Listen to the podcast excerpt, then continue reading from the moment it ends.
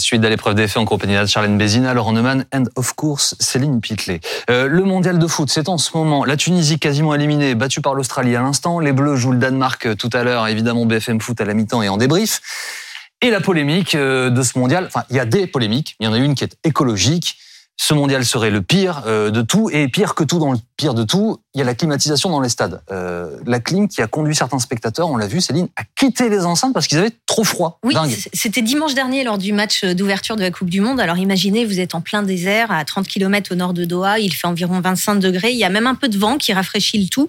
Et là, vous rentrez dans un stade, le stade Al Bayt, pour assister au match d'ouverture entre le Qatar et l'Équateur. Et dans les tribunes, eh bien, il fait 20 degrés, un froid de canard. Notre envoyée spéciale Sonia Carnero était sur place dimanche dernier dans le stade. Elle nous raconte la clim qui soufflait évidemment très très fort. On ne s'y attendait pas du tout. Et cette supportrice équatorienne non plus, écoutez-la.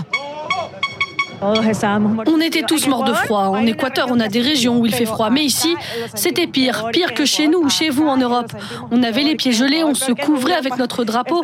On avait envie qu'ils éteignent cette climatisation effectivement, certains spectateurs frigorifiés ont même quitté le match avant la fin. C'est ce que nous dit RMC à cause de la clim située sous leur siège.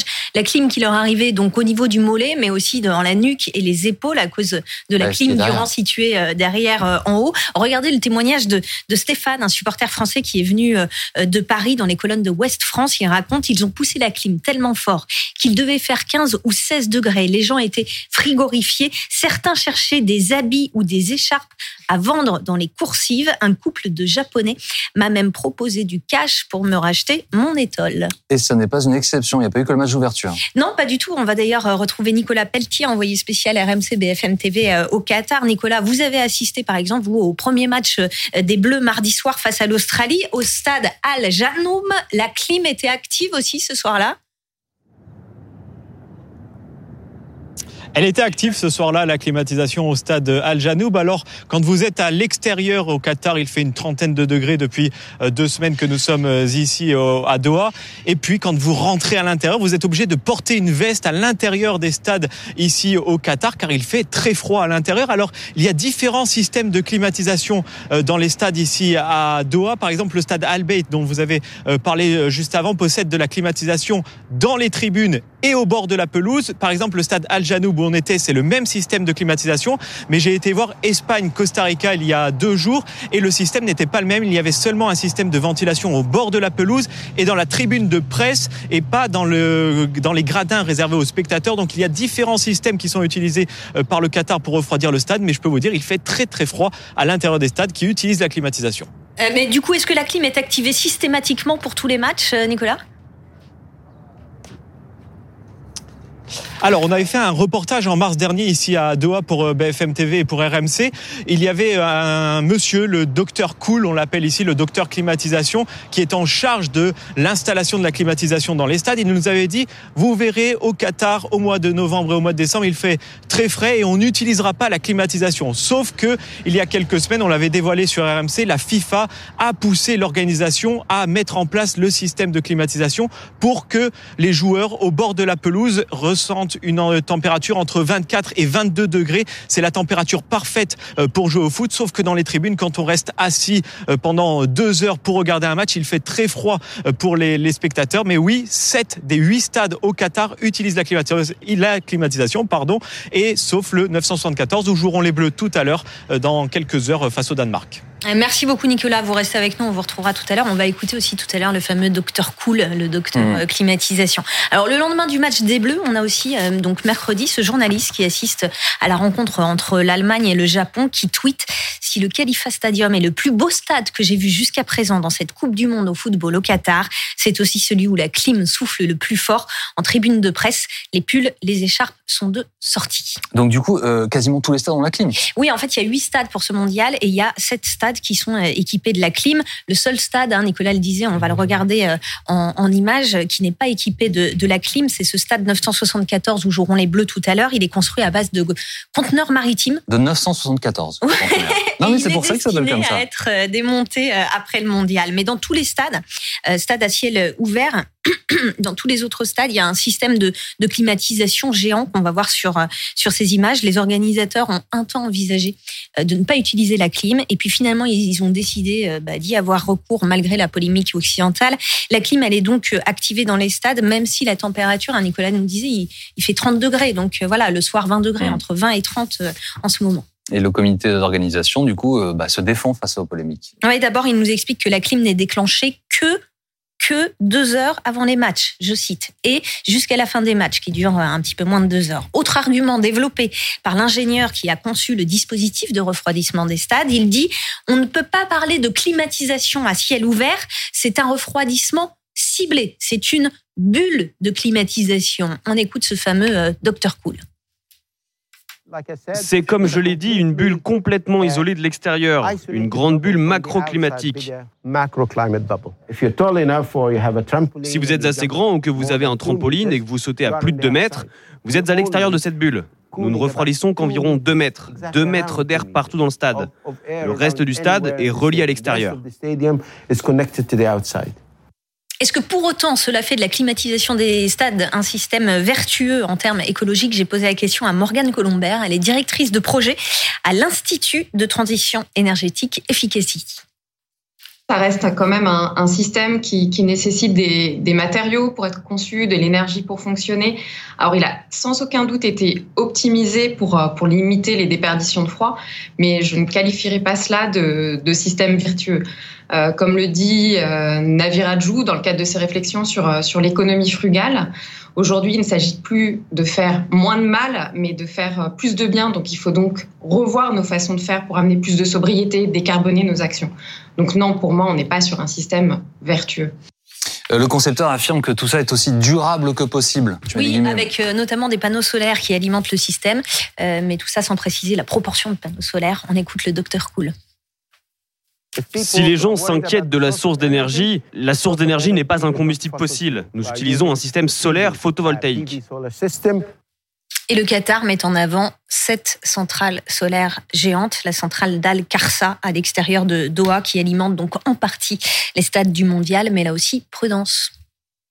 Un panneau photovoltaïque euh, n'a pas un impact environnemental nul. Produire un panneau photovoltaïque, ça a des impacts environnementaux, tout comme son recyclage. Donc de manière générale, aucune énergie n'a zéro impact.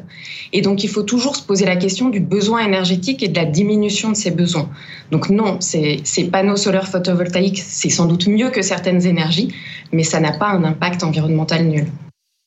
Revenons à la question qui est marquée là en bas de votre écran. Est-ce que c'est un gouffre énergétique? Je vais vous donner un chiffre. Si on prend le stade Al Janoub dans lequel on jouait les Bleus mardi soir, selon l'organisateur du mondial, la climatisation du stade ne représente que 20% de la consommation énergétique annuelle du site. Ça, c'est ce que dit le Qatar.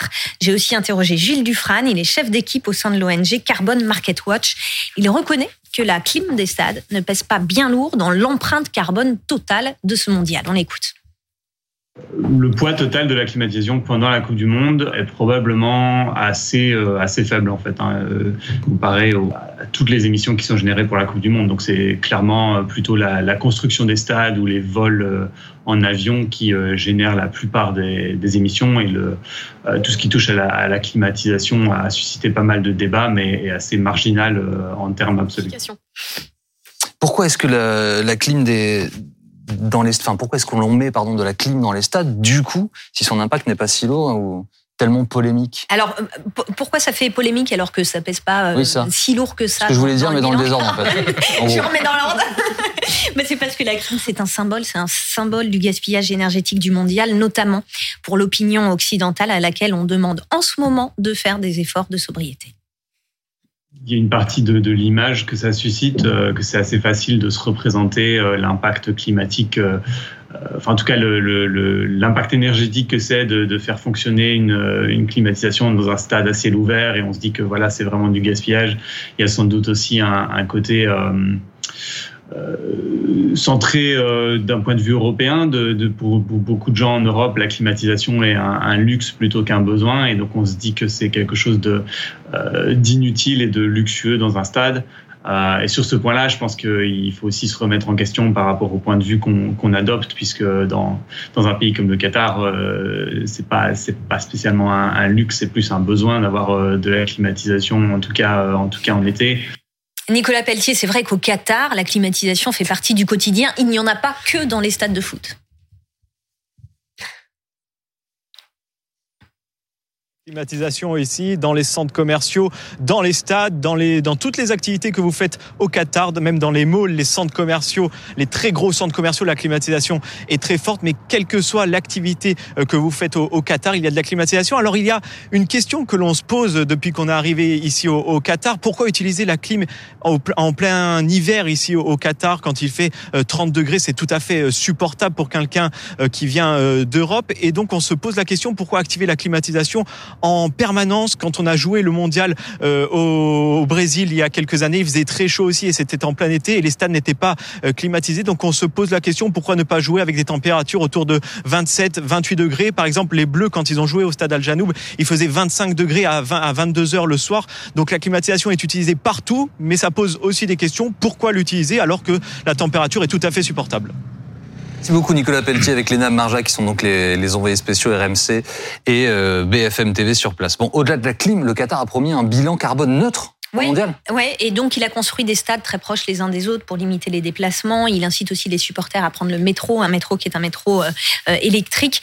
Alors le chercheur Gilles Dufresne a réalisé un rapport sur cette promesse de neutralité carbone du mondial au Qatar, et pour lui, c'est une véritable tromperie. L'affirmation que la Coupe du Monde est neutre en, carbone est une affirmation euh, fausse pour nous et, trompeuse. Il n'y a pas de fait objectif pour, euh, valider cette, euh, cette communication ou cette publicité. Au contraire, ce qu'on voit, c'est que les organisateurs ont très probablement sous-estimé la quantité totale de, de, CO2, donc de gaz à effet de serre, qui va être produite par l'événement. Et n'ont pas mis en place les mesures suffisantes pour compenser ces émissions. Donc ils ont acheté des, des crédits de compensation, des compensations carbone. Euh, il y a des crédits carbone qui ont été achetés euh, de projets en, en, Turquie et en Serbie. C'est des projets d'énergie renouvelable, donc euh, des, euh, des projets éoliens et un projet de barrage hydraulique. Mais ils ont jusqu'ici acheté, financé des projets qui, qui très, très probablement n'ont pas l'impact qu'ils pensent, qu'ils pensent avoir. Et donc, en, en fin de compte, cette, cette communication de neutralité carbone est tout à fait mensongère. Et les Qatariens, ils ont fait leurs propres normes Oui, alors c'est ça qui est assez original, c'est qu'on nous dit mais non, pas de problème d'énergétique puisque les stades sont certifiés 5 étoiles. Mais par qui?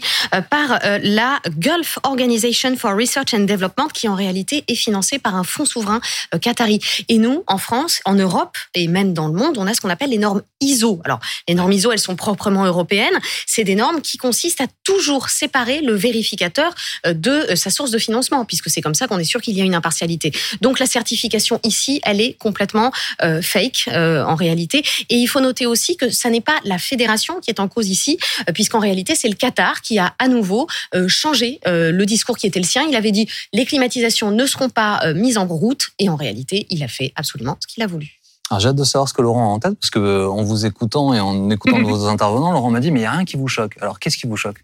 Mais attendez, si... Il y a beaucoup de choses qui nous choquent, mais je veux savoir ah où vous voulez aller. Ça me choque et ça me met même en colère rétrospectivement. Si l'intention des Qataris était donc d'activer la climatisation dans les stades, mais pourquoi nous a-t-on imposé une Coupe du Monde en hiver? Attendez, euh, il fallait la jouer euh, à l'époque normale, il fallait la jouer au mois de juin et au mois de juillet. Là, pour le coup, la climatisation, ce serait justifié. Mais là, franchement, à 25 degrés, donc c'est la double peine. Non seulement on oblige tous les pays du monde à changer tous les calendriers sportifs dans toutes les fédérations, mais en plus, on nous met la clim dans les stades. Et Laurent, par ailleurs, il y a quand même un élément, enfin, c'est qu'un mondial. Euh, il a été joué en 94 aux États-Unis, il faisait 35 degrés. Il a été joué en altitude au Mexique. Au Brésil. Euh, il a été joué au Brésil. Bien sûr. Ça fait partie de l'organisation de cette compétition.